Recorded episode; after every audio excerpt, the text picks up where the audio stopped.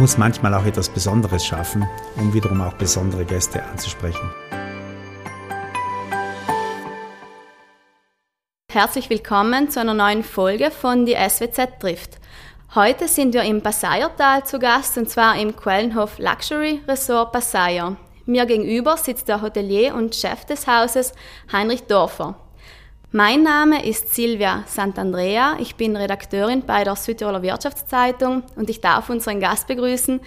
Hallo Herr Dorfer, schön, dass Sie sich die Zeit für dieses Gespräch nehmen. Gerne, danke, freut mich auch, ja. Heinrich Dorfer gehört zu den bekanntesten und wohl auch erfolgreichsten Hoteliers Südtirols. Er betreibt mit seiner Familie das Quellenhof Luxury Resort Passaier und La Zise sowie die See Lodge in St. Martin in Passaier. Die Wurzeln des Erfolges liegen im ersten Hotel. Dorfer übernahm das Hotel in den 1990er Jahren und baute das Haus dann nach und nach zu einem Wellness- und Sportresort aus. Heute umfassen allein die Hotels im Passaiertal eine Fläche von 10 Hektar. Insgesamt beschäftigt Dorfer 440 Mitarbeitende. Außerdem ist Dorfer in der Immobilienbranche tätig und ist unter anderem Inhaber einer Immobilienagentur.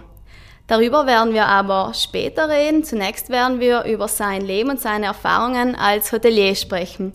Herr Dorf, als Sie das heutige Hotel übernommen haben, bestand es aus 50 Gästebetten, habe ich gelesen, und einigen Tennisplätzen. Aus einem Hotel wurden drei, darunter eines auch am Gardasee. Ist der Tourismus eine Goldgrube? Ich glaube, der Tourismus ist, äh, Goldgrube kann man nicht sagen. Aber der Tourismus ist sicherlich ein Bereich, der, wenn man es richtig macht und äh, versucht, die, die richtigen Sachen im richtigen Moment zu machen, äh, dass, man, dass man äh, erfolgreich arbeiten kann und erfolgreich eigentlich äh, dann sich entwickeln kann. Ist ein Wachstum, wie Sie es erlebt haben, heute noch möglich, wenn jetzt ein junger Gastwirt, eine junge Gastwirtin in dieses Geschäft einsteigt?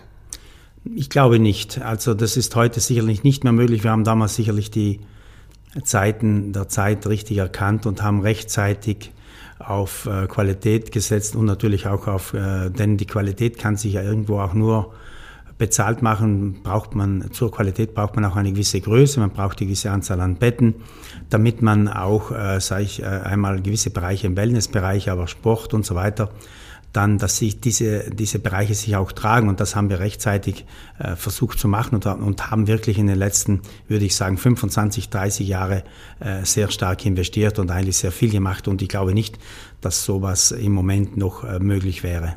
Wie stehen Sie dazu, dass das eben heute nicht mehr möglich wäre, nicht mehr möglich ist? Man, es ist schon noch möglich, dass sich Betriebe irgendwo auch erweitern und irgendwo auch äh, in der Qualität investieren. Das ist auch richtig und das muss auch so sein.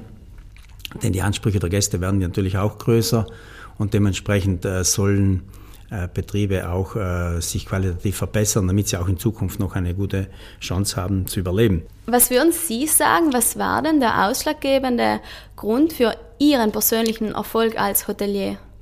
Wir haben immer versucht, in gewissen Bereichen immer einen Schritt voraus zu sein. Ich kann mich gut erinnern, das waren in den 80er Jahren auch schon die Tennisplätze, damals äh, später, anfangs der 90er Jahre, der Golfplatz, äh, der Kleingolfplatz, den wir direkt am Haus geschaffen haben, dann die ganzen Anlagen im Bereich der, der Wellness. Wir haben eine, auch in den 90er Jahren äh, das erste Mal auch die, richtig, die Wellnessanlage richtig gut ausgebaut. Ich kann mich gut erinnern, in dieser Zeit hatten wir noch äh, die Saunen und so weiter äh, eher unter der Erde, ich würde sagen im Kellergeschoss irgendwo platziert, auch die Beauty-Räume und dann irgendwann hat sich dann der Markt dahin entwickelt, dass man äh, die Saunen äh, vielleicht oder auch die Beauty-Anlagen dann in das Parterre gehoben hat mit einem schönen Fenster und mit Licht. Und heute, wenn man schaut, heute werden die Pools und die Saunen und alle möglichen Wellnessbereiche aufs Dach gemacht mit Sky und mit Panorama und mit was auch immer. Das ist einfach, man hat gemerkt, die Leute wollen Licht, die Leute wollen hinausschauen, die Leute wollen entspannen. Und diese, diese Sachen haben wir relativ frühzeitig erkannt und auch frühzeitig umgesetzt. Und das wird natürlich heute jetzt im Vielfach äh, in Südtirol, aber nicht nur in Südtirol, sondern generell im Alpenraum, würde ich sagen, heute einfach auch von verschiedenen Hoteliers auch gemacht und ist auch gut so. Sie haben also Trends, wie Sie gesagt haben, im frühzeitig erkannt. Wie haben Sie diese erkannt? Ich nehme ein Beispiel auch, den, wenn ich jetzt den ganzen Bereich Sauna hernehme. Wir haben bereits in den, in den 90er Jahren das erste Mal Aufgüsse gemacht in den Saunen ähm, und dann immer mehr und anfangs 2000 das erste Mal in unserer Eventsauna richtig spektakuläre Saunaaufgüsse. Heute ist das eigentlich gang und gäbe in Südtirol, dass eigentlich sehr viele Hotels exklusive schöne Saunaaufgüsse machen, aber wir haben halt versucht, das rechtzeitig und äh, frühzeitig dann auch anzugehen. Und so ist das auch in verschiedenen Bereichen uns äh, Gott sei Dank gelungen. Und heute steht ähm, äh, Südtirol, aber stehen wir alle, glaube ich, relativ äh, gut da. Haben Sie sich da auch auf Berater oder auf Ihr Team verlassen oder wie sind Sie da vorgegangen? Man muss immer wieder, das ist wichtig, glaube ich, man muss mit offenen Augen durch die Welt gehen. Man muss auch mit offenen Augen sich verschiedene Sachen anschauen. Äh, man darf nicht äh, einfach meinen, wir sind der Nabel der Welt in Südtirol und das ist wichtig, dass man auch ein bisschen hinausgeht und ich bin natürlich sehr viel herumgekommen. Ich war sehr viel in, sei es in Amerika wie in Asien oder in sämtlichen Bereichen, wo man einfach auch neue Trends erkennt und wo man einfach sieht, wo der Markt hingeht und das muss man einfach ersehen und dementsprechend muss man auch reagieren. Ich habe auch gelesen, dass einige äh, Rahmenbedingungen gut für sie waren. Zum Beispiel hat ihre Mutter den Kennenhof gekauft, also einen Hof mit viel Grund und Boden. Und sie hat damit Raum und Platz für zukünftige Expansionen geschaffen. Wäre das Wachstum ohne diese Vorarbeit möglich gewesen? Ja, das war ein reiner Zufall, dass sich äh, ergeben hat, dass bei uns hier genau in der Nähe oder direkt mit uns verknüpft ein Bauernhof zum Verkauf stand und äh, das war sicherlich eine, eine wichtige Entscheidung, dieser Ankauf von diesem Bauernhof, der auch damals äh, mit über 10 Hektar und auch sehr viel Wald dabei dann zu unserem Ressort dazugehörte. Und äh, dadurch waren es äh, Möglichkeiten auch für weitere Expansionen und das war wirklich eine Glückssache, ja. Das hat also das Wachstum erleichtert. Ja, das hat vieles geholfen. Wäre das nicht eingetroffen, dann würden wir heute nicht so dastehen, äh, wie wir heute dastehen. Also hat auch Ihre Mutter schon vorausgeschaut? Ja, vorausgeschaut, aber auch das war auch ein glücklicher Griff, denn nicht jedem gelingt es äh, manchmal auch irgendwo in der Nähe oder direkt im Umfeld dann auch ein Grundstück zu erwerben, wenn man es gerne haben möchte. Sie sind bekannt als einer, der ein ganzes Leben lang gebaut hat und immer noch baut, äh, von Hotelerweiterungen und neuen Häusern über Wellness- und Sportanlagen bis hin zu einem Tunnel. War dieses ständige Erweitern Mitgrund für Ihren Erfolg oder ist es Mitgrund für Ihren Erfolg? Ich glaube, die Richtung des Tunnels, der, der ist jetzt 20 Jahre alt, also 2003 haben wir den Tunnel eröffnet, war natürlich ein Meilenstein in unserer Entwicklung, denn ähm, das Hotel lag an einer Hauptstraße, an einer fest voll befahrenen Hauptstraße äh, im Passaiertal, wo es sehr schwierig war, touristisch äh, etwas zu machen. Denn der Trend ging einfach in Richtung Erholung, in Richtung Ruhe. Und natürlich und äh, logischerweise durch die Richtung des Tunnels haben wir eine, eine Ruheoase geschaffen und die Hotelanlage hat enorm an Wert gewonnen und das war sicher eine sehr weitsichtige Entscheidung. Und in Bezug auf die, auf die anderen ähm, Erweiterungen, zum Beispiel Wellnessanlagen oder die See Lodge, ist man als ähm, in dieser Branche beinahe gezwungen dazu, ständig auszubauen, ständig zu erweitern? Wünschen das die Gäste? Dass man, dass man etwas Neues macht und dass man sich auf einen gewissen Standard hinaufhebt, das ist sicherlich sehr wichtig und wird auch von den Gästen erwartet. Aber ich glaube, wir haben jetzt einen Punkt erreicht. Wir haben äh, das ganze Ressort ist in einem äh, Top-Zustand. Wir haben alle Zimmer fast äh, im neuen Zustand. Wir haben einen tollen Sparbereich. Wir haben sehr, sehr viele Sachen, die in den letzten Jahren alle neu entstanden sind. Ich glaube, im Moment muss man oder braucht man nicht bei uns weitere Expansionsabsichten haben, also vergrößern sicherlich nicht mehr. Wir haben auch eine gewisse Größe erreicht, die, die absolut ausreichend ist für einen Betrieb und für ein Unternehmen. Und ich glaube, auch im Wellnessbereich stehen wir gut da, so dass wir im Moment, äh, es gilt einfach äh, weiterhin in Qualität, in Service, in diesen Bereichen zu investieren, aber nicht unbedingt jetzt, sage ich mal, in äh, Beton und in Mauern. Also renovieren und sanieren, aber nicht mehr weiter wachsen. Ja, weiter wachsen wird sicherlich nicht äh, angestrebt von uns und ist auch sicherlich in nächster Zukunft auch nicht möglich, aber in die Qualität sehr wohl. Sind diese ständigen oder konstanten Renovierungsarbeiten, die man in vielen Hotels beobachtet, heute noch zeitgemäß? Wie stehen Sie dazu? Ich glaube, man muss schon ein bisschen am Puls der Zeit gehen und äh, die Ansprüche der Gäste sind auch größer geworden. Ich habe es ein paar Mal als äh, Beispiel gebracht, wenn man bedenkt, vor, vor 25 Jahren, ist nicht lange her, wenn man ein Auto gekauft hat, dann wurde man noch gefragt, ob man äh, extra einen, Radio ähm, im Auto haben möchte oder ob man auch eine Klimaanlage extra haben möchte. Das sind alles Sachen, die heute Standard sind. Sie kriegen heute kein Auto mehr ohne Klimaanlage oder ohne moderne Musikanlage. Das heißt, die Ansprüche sind in allen Bereichen gewachsen. So ist es auch im Tourismus.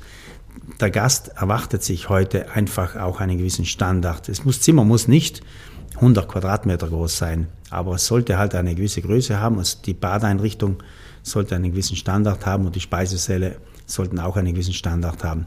Natürlich, dass man heute noch zusätzlich in einer gewissen Kategorie auch einen gewissen Wellnessbereich braucht, das ist heute auch Voraussetzung, damit man, wenn man auch eine lange Saison haben möchte, auch in den Wintermonaten und Herbst und Frühjahr auch einen Betrieb besser auslassen kann. Und darum ist es auch sehr von Vorteil, wenn man bedenkt, wie heute äh, die Nächtigungen in Südtirol, die gemacht werden, werden ja heute, die Spitzen werden ja längst nicht mehr erhöht, wenn, wenn man bedenkt, wir haben im Sommer im Juli und August äh, nicht mehr Gäste hier wie vor 20, 30, 20, 30 Jahre. Im Gegenteil, wir haben heute teilweise weniger Gäste im Haus wie in diesen Zeiten. Äh, was sich aber schon sehr wohl verschoben hat, ist, dass wir im Oktober, im November, im Mai, im März und in diesen Zeiten, das früher eigentlich in Südtirol eigentlich eher schlechte Monate waren, wo wenig los war, in dieser Zeit auch viele Gäste im, im Land haben und dass, der, dass die Saisonen ausgedehnt werden. Das ist ein großer Vorteil, ist ein großer Vorteil auch für die Mitarbeiter, die nicht mehr nur für vier, fünf Monate im Sommer beschäftigt werden, sondern für einen längeren Zeitraum, möglichst das ganze Jahr über. Und für die Betriebe hat das natürlich auch ganz positive Auswirkungen. Über aktuelle und zukünftige Trends werden wir später auch noch sprechen. Noch einmal kurz zurück zu den Arbeiten oder Bauarbeiten im Hotel. Ähm, es heißt, dass Sie äh, in der Vergangenheit die Bauarbeiten nie ausgeschrieben haben, sondern stets die Materialien, Baumaterialien selbst gekauft und dann die Arbeiten vergeben haben. Tun Sie das nach wie vor? Ja, ich habe vielleicht im, im Bausystem vielleicht ein bisschen andere Methode ähm, äh, das zu realisieren. Das ist aber vielleicht auch, äh, liegt daran, weil ich ja doch schon seit fast 40 Jahren Erfahrungen habe im Bau und heute auch ähm, ja, gewisse Preise heute einfach weiß, äh, die am Markt sind und dadurch einfach in einer anderen Art und Weise vielleicht auch manchmal mit Firmen abschließe, wie es einer vielleicht macht, der das erste Mal irgendeinen Bau macht. Denn der muss natürlich ganz anders reagieren und ganz anders vorgehen, wie wenn ich heute irgendwelche Arbeiten mache. Und das Know-how dafür haben Sie sich einfach nach und nach angeeignet? Ja, wir haben bereits in den 80er Jahren die ersten Bauvorhaben gemacht und inzwischen sind das 40 Jahre her und in dieser Zeit hat man natürlich eine gewisse Erfahrung gesammelt. Zurück zu den Investitionen. Welche waren denn in Ihren Augen, ähm, sagen wir mal, Ihre zwei oder drei besten Investitionen, die Sie in Ihrer Karriere gemacht haben?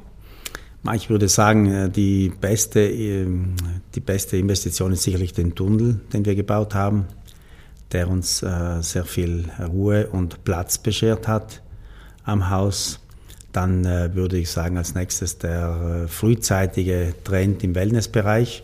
Also wir haben dort natürlich ja, auch gewisse Sachen realisiert, die noch nicht üblich waren in Südtirol. Und ich würde auch sagen, vielleicht auch unser Medical Center, das auch heute über die Grenzen hinaus bekannt ist und uns auch eine gewisse Anzahl an, und, äh, und Schicht von Gästen wiederum neu, gerade in den Winter- und Herbstmonaten dann beschert. Zum Tunnel hatten Sie damals Angst, dass sich das als Fehlinvestition erweisen würde, dass Sie sich da einfach zu viel vorgenommen haben als Hotelier? es war, man wusste nicht so ganz genau, äh, was auf uns zukommt. Aber ich bin immer äh, positiv der Sache gegenübergestanden und Angst hatte ich eigentlich keine. Und ich äh, wusste, dass das irgendwie alles zum Positiven ausgehen wird. Auf wen haben Sie sich damals verlassen? Wer hat Sie da beraten? Mit wem haben Sie gesprochen in diesen Jahren? Weil Sie haben ja mit dem Tunnel wirklich Schlagzeilen gemacht. Sie waren der Erste, der das in Südtirol gemacht hat. Ich kann mich nur erinnern, dass ich mit einigen Landesbeamten darüber gesprochen habe, äh, wie man das am besten regeln oder machen könnte. Es wurde auch geplant, einen Tunnel hinten im, im Nordbereich des Hauses äh, zu bohren, was natürlich äh, kostenmäßig unmöglich war. Und dann wurde mir eigentlich von gewissen Beamten im Land auch diese Idee ins Ohr geflüstert mit diesem offenen Bauweise, wie wir den Tunnel gebaut haben. Und dort haben wir wirklich einige tolle Beamten im, im Tiefbau im Land damals, die zum Teil auch heute noch irgendwo tätig sind, auch sehr gute Tipps gegeben. Der Tunnel hat sich also als gute Investition erwiesen für Sie. Gibt es vielleicht im Nachhinein eine andere, bei der Sie sagen, die würden Sie heute nicht mehr so machen? Und was haben Sie daraus gelernt? Ich glaube, ich habe nicht ganz viele äh, Fehler gemacht in den Sachen, die wir realisiert haben. Und ich muss sagen, äh, es gibt auch äh, kaum Sachen, wo ich jetzt sagen könnte, die würde ich nicht mehr machen. Woran erkennen Sie also gute Investitionen? Das ist äh, ganz unterschiedlich. Nicht gute Investitionen im Bereich Hotel erkennt man, da muss man das Gefühl haben für eine Sache und man muss ein gutes Gefühl haben für irgendetwas, wenn man, wenn man das machen möchte. Und bei Immobilien ist es das Gleiche, nicht? Wenn man im Immobilienbereich etwas kauft, da muss man einfach vom Bauch heraus äh, glauben oder an dem Projekt glauben, an die Lage glauben, an den Verkauf glauben. Und äh, auch da kriegt man eine gewisse Erfahrung in den Jahren und dann tut man sich einfach leichter, äh, morgen etwas umzusetzen, wie jemand, der vielleicht das erste Mal sowas macht. Sie haben gesagt, man muss sich auf das Gefühl verlassen oder, auf, oder das Gefühl dafür haben. Glauben Sie, dass man diesen Riecher für gute Geschäfte lernen kann, zum Beispiel als junger Unternehmer? Ich glaube nicht. Ich glaube, das ist einfach ein, sind Erfahrungswerte, die man mit der Zeit einfach mitbekommt und in diesem Sinne äh, nicht, äh, man kann sich schon ein bisschen was aneignen, aber an erster Stelle sind es Erfahrungswerte über, dem, über die Jahre hindurch. Also haben Sie das auch erst nach ja, und ja, nach gelernt? Absolut. Also Aha. wenn man äh, mit dem Wissen von heute vor 30 Jahren gearbeitet hätte, dann hätte man schon einiges anders gemacht. Zum Beispiel was? Na, weiß ich nicht, aber wir haben, ich kann mich erinnern, in den 70er Jahren haben wir das Haus umgebaut und haben Etagendusche noch eingebaut also nicht mal pro Zimmer. Und äh, sechs, sieben Jahre später haben wir die ganzen Etagenduschen wieder eliminiert und haben die Zimmer verkleinert und haben dann in jedes Zimmer dann äh, eine Dusche eingebaut, weil einfach Etagendusche, äh, das war 1973, wo wir das gemacht haben. Und 78 haben wir dann die ganzen Zimmer schon wieder umgebaut und haben dann in jedem Zimmer eine Dusche eingebaut. Und ja, also das waren einfach andere Zeiten. Ja, ja, das geht einfach nicht, dass ein Gast äh, mit anderen die Dusche teilt auf dem Flur. Ist heute nicht mehr vorstellbar. Nein, nein nicht mehr vorstellbar. Wenn Sie ähm, eine Investition äh, machen oder vielleicht ein neues Projekt im Kopf haben, hören Sie da eher auf Ihren Kopf, auf Ihr Bauchgefühl, auf Ihre Familie, auf Berater? Ich glaube, wenn wir neue Sachen jetzt machen, jetzt muss ich sagen, dann äh, kläre ich äh, das schon ganz gerne mit der Familie ab und versuche das auch im Einvernehmen mit der Familie äh, zu machen, wenn ich auch eine, selber eine eigene Meinung, Meinung habe. Aber ich möchte dann schon auch den, die Rückendeckung haben von der Familie und, das, und nicht mit Berater. Aber mit der Familie wird das schon abgeklärt. Mhm. Also eher Familie und weniger Berater. Genau. Ähm, für die letzte große Investition, die Seelodge, haben Sie einen eigenen künstlichen See angelegt und Sie würden dafür auch in der Öffentlichkeit ziemlich kritisiert. Hatten Sie mit dieser Kritik im Vorhinein schon gerechnet? Hm, ich habe schon damit gerechnet. Wir haben das auch ein bisschen produziert, wenn ich das mal so sagen darf. Äh, hat uns natürlich auch einen sehr großen äh, Werbeeffekt gebracht, die ganze Geschichte. Ich muss sagen, wir haben ein äh, Werbebudget vorgesehen gehabt am Anfang, aber durch diese Kritikpunkte brauchten wir das nicht mehr. Wir haben aufgesperrt und das Haus war ausgebucht. Und wir hatten bereits das erste Jahr eine Auslastung von über 90 Prozent. Äh, da hat sehr viel auch beigetragen, eine Kritik von vielleicht von gewissen Personen, die eh nicht zu uns kommen, die uns eh nicht interessieren, aber die haben uns sehr viel Möglichkeit gegeben, uns das auch an den Mann zu bringen. Und äh, im Prinzip haben wir ja nichts Schlechtes gemacht, äh, denn wir stehen zu der Sache absolut. Denn äh, wir sind nicht ein Betrieb, äh, der in dem Sinn, äh, das, das Thema war, dass in dieser Zeit, äh, wo die Seelatsch eröffnet wurde, im Prinzip ein Wassernotstand in Südtirol geherrscht hat und gerade gewisse Gemeinden, ich kann mich erinnern, Dorf Tirol damals hat er auch ausgerufen zum Wassersparen und wir eröffnen ein Hotel mit sehr viel Wasser. Das sind ja nur Peanuts, was wir an Wasser. Und wir haben ja auch keinen Wasserverbrauch in diesem Sinne, sondern wir haben einfach, wir würden sehr viel Wasser verbrauchen, wenn wir anstelle des äh, Sees eine grüne Wiese angelegt haben. Denn dort hätten wir täglich müssen äh, beregen, dass es nicht austrocknet und die Wiese begrünen. Äh, dieses Wasser, was wir, wir brauchen auch kein Wasser nachfüllen. Das, durch das Regenwasser haben wir absolut ausreichend Wasser und haben bis jetzt auch noch in diesem in diesem äh, See auch noch keinen Kubikmeter Wasser verbraucht in dem Sinn.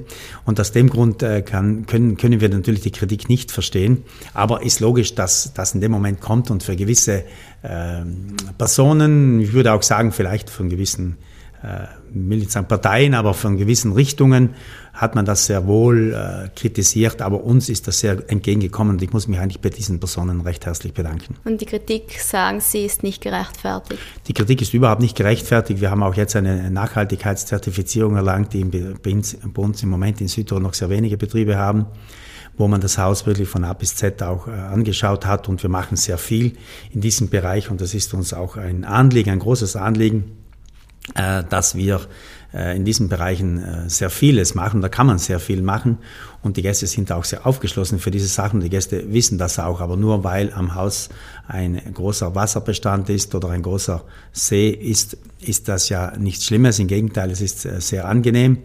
Und für den Wohlstand, für den persönlichen Wohlstand ist Wasser immer was Schönes, denn viele Leute fahren ja auch zum Meer und viele Leute fahren zum See und gehen in dieser Zeit vielleicht in den See oder in den Gardasee oder auch in den kalteren See vielleicht gar nicht rein, äh, fahren einfach nur rum, nur um das Auge, weil man den See und das Wasser sehen möchte. Und so ist es auch bei uns hier. Wir haben einfach einen groß angelegten, äh, groß angelegten See in der Hotelanlage und das kommt einfach sehr gut an. Die Gäste sind sehr, sehr zufrieden. Es gibt äh, keine so zufriedenen Gäste wie in der Seelodge und das ist eigentlich für ein Hotelier das Schönste, was man erfahren kann.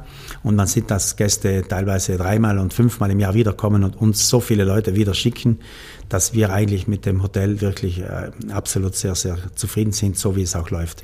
Würden Sie die Seelodge nach den Erfahrungen der letzten Jahre und auch nach den Reaktionen in Südtirol und vielleicht auch außerhalb äh, noch einmal bauen? Absolut, das ist der absolute äh, absolute wichtigste Investition gewesen, die wir in den letzten Jahren gemacht haben, weil wir einfach eine ganz neue Gästeschicht ansprechen mit diesen, mit dieser Investition, wo man auch, äh, wo Gäste, wo man sieht, dass Gäste bereit sind, auch das Doppelte und das Dreifache zu bezahlen für die Unterkunft. Und wir, wir reden ja in Südtirol sehr viel von Qualität und nicht von Masse.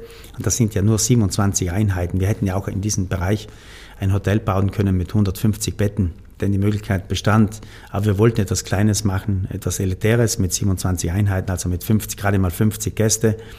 Und für 50 Gäste bieten wir, glaube ich, schon einen, einen, ein tolles Angebot. Und wie gesagt, es kommt ja irrsinnig gut an. Wo holen Sie sich denn die Ideen für solche neue Projekte? Ich glaube, wir wollten einfach uns ein bisschen unterscheiden und nicht sagen, wir möchten wieder ein neues großes Hotel mit 100 Betten bauen in dieser Bauzone, denn es war ja eine touristische Bauzone, wo man auch hätte können, ich habe es erwähnt schon vorhin, äh, auch 100 Betten bauen und mhm. mehr. Das wollten wir nicht. Wir wollten eben etwas Feines, etwas Kleines machen, aber dafür natürlich preislich sehr hochwertig. Und das ist uns auch gelungen. Wer inspiriert Sie dann zu solchen neuen Projekten? Ich glaube, das sind schon so Ideen, die man sich einfach holt, wenn man mhm. äh, ein bisschen durch die Welt herumkommt und mit Leuten spricht. Und dann sieht man einfach, dass äh, man muss manchmal auch etwas Besonderes schaffen, um wiederum auch besondere Gäste anzusprechen. Welches wird Ihr nächstes Projekt? Ich glaube, noch hotelleriemäßig glaube ich nicht unbedingt, dass wir jetzt äh, große Projekte wieder machen werden in nächster Zeit. Das dürften dann die Kinder machen. Äh, ich glaube, wir versuchen jetzt das zu halten, was wir haben und äh, werden sicherlich nicht äh, weiter groß expandieren. Sie haben gesagt, in der Hotellerie, wie sieht es außerhalb aus? In der Immobilienbranche läuft es natürlich weiter, da kann man auch nicht stehen bleiben. Es ist immer wieder klar, wenn man, wenn man einige Wohnungen oder Häuser baut oder will und das dann verkauft, dass man dann natürlich weiterhin investiert und wiederum was Neues kauft. Das ist ein Rad, das sich dann anfängt zu drehen.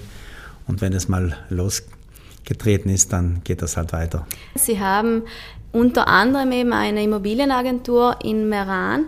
Warum sind Sie denn ursprünglich in dieses Geschäft eingestiegen? Sie haben ja vorhin gesagt, da sind Sie jetzt mittlerweile schon 20 Jahre tätig. Warum sind Sie ursprünglich aktiv geworden in dieser Branche?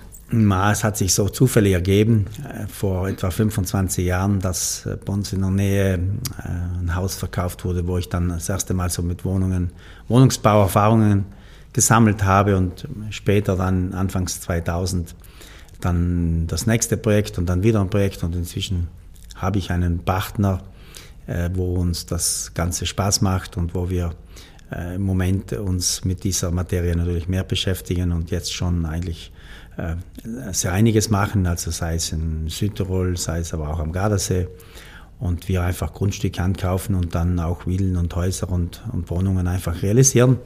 Und äh, das macht einfach, äh, will nicht sagen Spaß, aber es ist einfach eine Sache, die einfach schon interessant ist und mit der beschäftigen wir uns jetzt seit gut 20 Jahren, ja. Ist das etwas, mit dem Sie sich jeden Tag beschäftigen oder eher?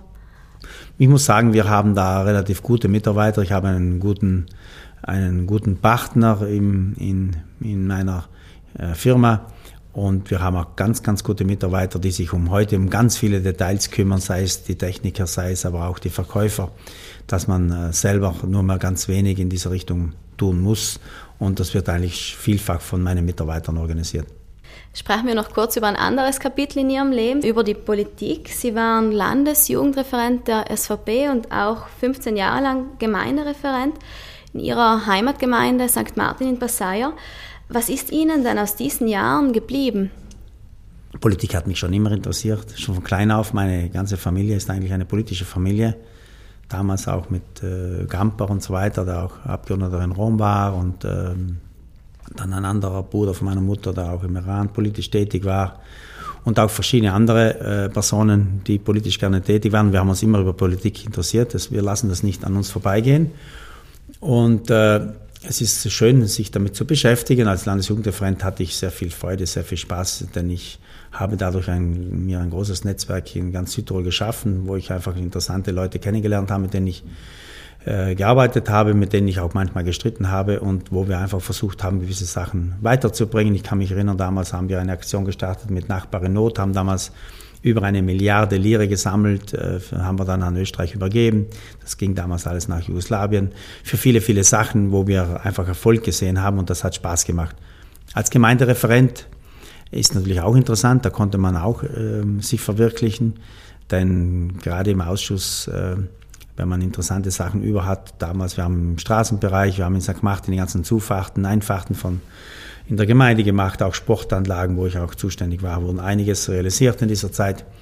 Und die Leute standen dem sehr positiv gegenüber, haben auch ein großes Vertrauen in mich gehabt und hat äh, mich auch sehr bestärkt. Es war aber halt zeitlich schon auch ein großer Aufwand, denn heute, äh, ob das jetzt Bürgermeister ist oder Gemeindereferent, ist das heute schon fast fast ein Fulltime-Job und das ist schon heute für einen Unternehmer nicht immer einfach. Aber wie gesagt, das war sehr interessant. Es wurde gemunkelt, dass Sie, nachdem Rosmarie Palmer ja in den Landtag gewählt wurde, wieder die politische Bühne betreten würden. Werden Sie das tun? Politik hat mich immer interessiert, interessiert mich ja auch nach wie vor. Ich bin ja nach wie vor auch Ortsobmann der SVP in St. Martin und wir werden jetzt schauen, äh, wie es bei uns dann in St. Martin weitergeht. Wir haben ja nächstes Jahr Neuwahlen und bekommen auf jeden Fall eine neue Bürgermeisterin oder einen neuen Bürgermeister. Ich selbst äh, werde dieses Amt nicht anstreben, wobei das schon ein bisschen gemunkelt wird, aber ich werde es nicht anstreben, denn es ist heute schon ein Fulltime-Job und das kann man nicht so einfach nebenher machen und äh, aus dem Grund, äh, es gibt ein paar interessierte Personen im Dorf, die Interesse zeigen und ich bin auch überzeugt, dass es äh, dann sehr gut weitergehen wird. Können Sie sich vorstellen, dieses Amt zu übernehmen, wenn Sie dann irgendwann in Rente gehen und mehr Zeit haben werden? Nein, ich, ich glaube nicht, denn wenn ich äh, dann irgendwann in Pension gehe und dann äh, nicht ein bisschen mehr, noch mehr zurückziehe, dann werde ich das für andere Sachen nützen, aber sicherlich nicht für die Politik. Wie wird Ihre Rente aussehen? Wie stellen Sie sich die vor? Na, die Rente, ich habe es ja jetzt auch schon so, dass ich im Prinzip äh, viel machen kann, was ich will. Ich kann gehen, wann ich will, ich kann arbeiten, wann ich will. Mir macht die Arbeit auch nach wie vor Spaß.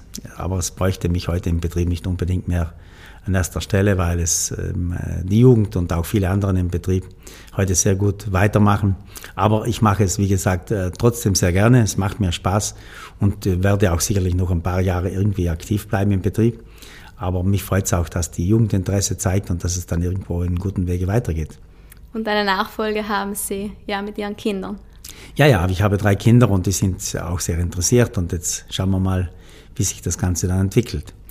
Wagen wir abschließend noch einen Blick in die Glaskugel. Wie stellen Sie sich Südtirols Tourismus in zehn Jahren vor? Ich glaube, Südtirol hat heute schon eine Vorreiterrolle, was Tourismus anbelangt, im europäischen Bereich und wird diese Vorreiterrolle, glaube ich, in den nächsten zehn Jahren noch weiter ausbauen. Was bedeutet Vorreiterrolle konkret? Wir haben qualitativ heute einen so einen hohen Standard an, an Betrieben im oberen Bereich, also im 3, 4 und 5 Sterne Bereich, den man heute, äh, glaube ich, in ganz Mitteleuropa nicht findet. Und haben wir, was die Touristen in Zahlen anbelangt, den Höchststand erreicht oder werden wir künftig noch mehr Touristen hierzulande haben? Ich glaube, das Niveau, was wir letztes Jahr äh, gehabt haben, das wird in etwa in, in, den nächsten Jahren bleiben. Ich bin auch überzeugt, wir haben auch heuer schon äh, bereits erste Anzeichen von, äh, von weniger. Äh, wir haben aber am Ende wird die Saison noch gut abgeschnitten werden. Also die Zahlen werden noch stimmen, aber nicht, weil wir einen so guten Sommer und Herbst haben, sondern weil der Winter bis in den März hinein äh, sehr, sehr gut gelaufen ist dieses Jahr noch mit, äh, würde ich sagen, mit einer mit einem Plus von fast 20 Prozent. Und das wirkt sich nach wie vor auf die diesjährigen Zahlen aus. Aber ich bin überzeugt, äh, spätestens ab nächstes Jahr werden wir mit Minuszahlen fahren. Also und ich glaube ich dann, ich glaube schon, äh, will nicht sagen im zweistelligen Bereich, aber äh, wir werden sicherlich nicht mehr diese Zahlen vom letzten Jahr beziehungsweise von heuer nächstes Jahr haben. Und ich glaube, dass wir in nächster Zeit uns so in etwa bei den Zahlen einpendeln werden, die wir im Moment haben, aber sicherlich keine große Zuwächse mehr haben werden. Mhm.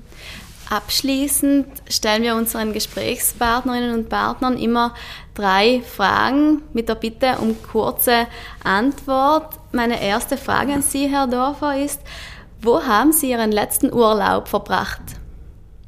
Am Gardasee. In Ihrem eigenen Hotel? Nein, aber nicht weit entfernt davon.